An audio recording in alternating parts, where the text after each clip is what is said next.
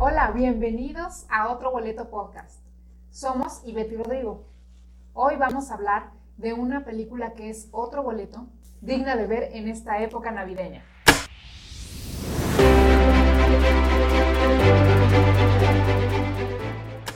La película que traemos para ti el día de hoy es nada más y nada menos que...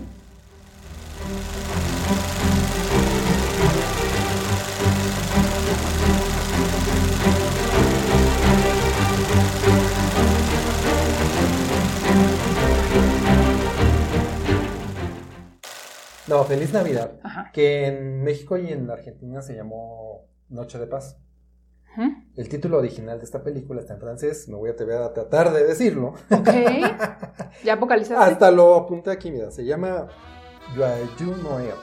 Joyeux Noël, ¿ok? Ok. Está en francés. Que es Feliz Que- Navidad. que- que- exacto. Que Ok. Quiere decir Feliz Navidad en francés.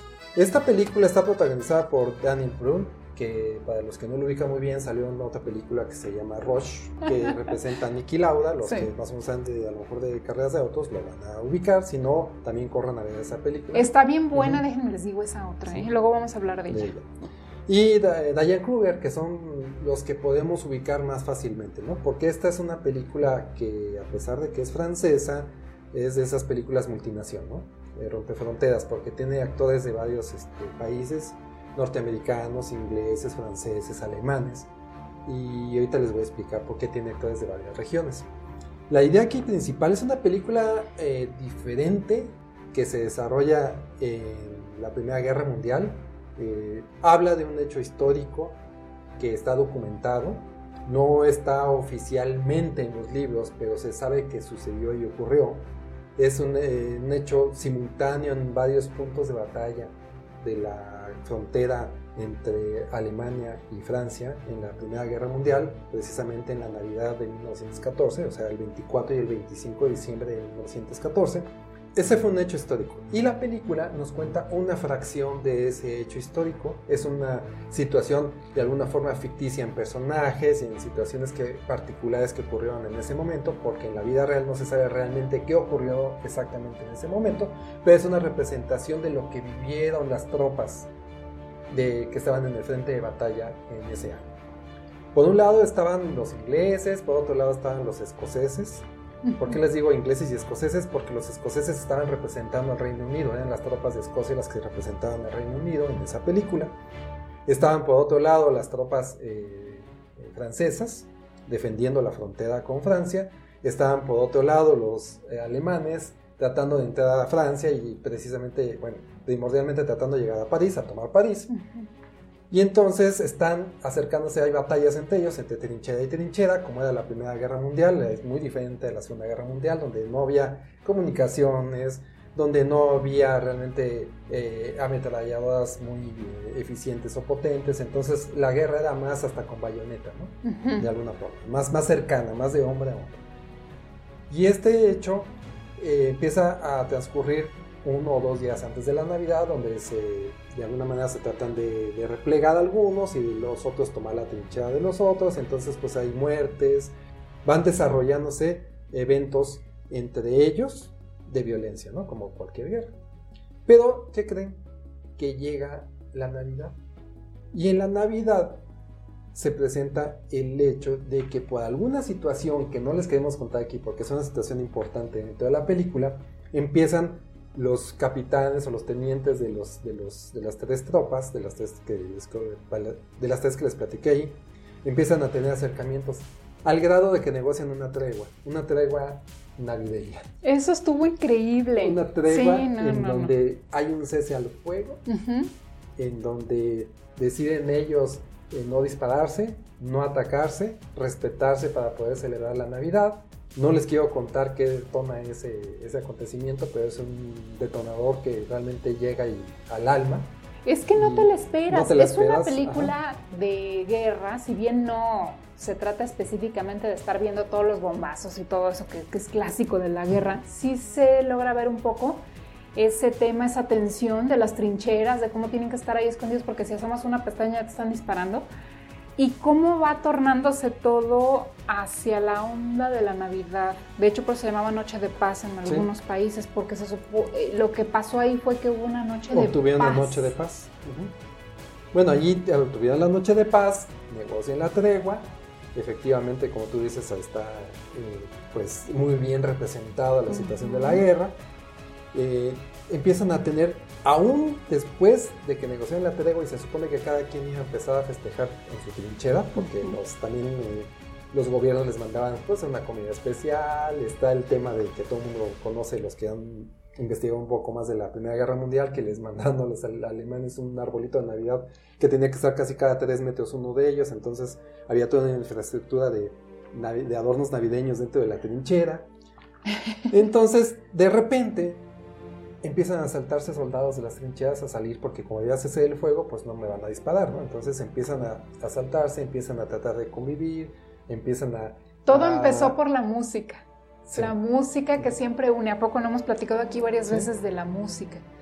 Que te hace viajar y en ese caso a ellos los hizo unirse, la música. Estaban ambos disfrutando cada uno en su trinchera, estaban muy cerca de cada una de, sus canciones navideñas, unos con armónica y los escoceses traían sus gaitas. Sí, de hecho eso es lo que detona un poquito la situación, porque los escoceses son los que empiezan a, entonar canciones navideñas o villancicos este, navideños, empiezan a escuchar a los demás y al final pues como que cada quien trae sus canciones eh, de locales o de su país y empiezan a intercambiarse empiezan a, convivir a, lo lejos, empiezan a convivir a lo lejos, después empiezan a convivir ya más cercanamente, al grado de que, y esto no es porque les esté spoilereando la película propiamente, sino porque es parte de la historia, en donde acaban jugando fútbol, este, jugando intercambiándose botellas, intercambiándose botellas, el tío te cambia champán por el chocolate, las cosas famosas de sus países.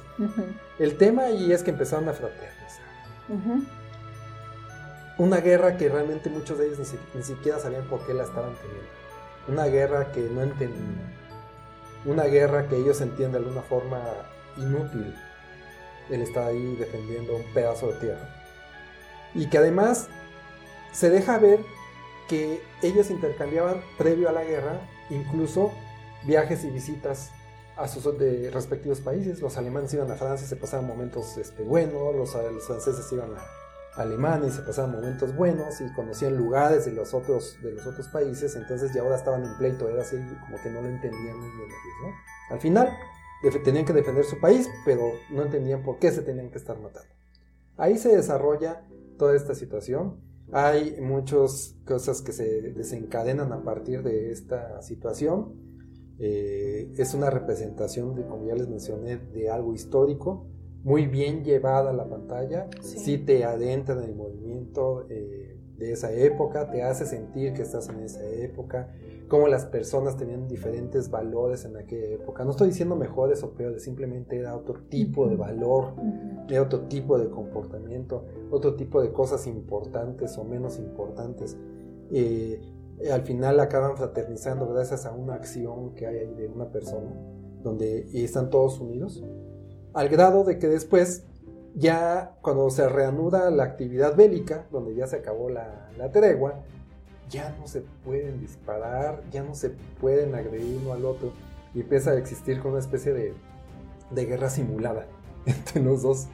Y de ahí, pues ya vienen decisiones del gobierno y viene el, viene el final de la película, que tal vez si no se los queremos contar, pero no sé qué te pareció a Tibet, pero para mí fue una de las grandes películas que he visto con una temática navideña que te dejan un, realmente un, algo más allá de la clásica película navideña, de la clásica película de guerra incluso, que te hace ver eh, realmente el sufrimiento de las personas dentro de una guerra y que muchas de esas personas ni siquiera quieren estar en la guerra.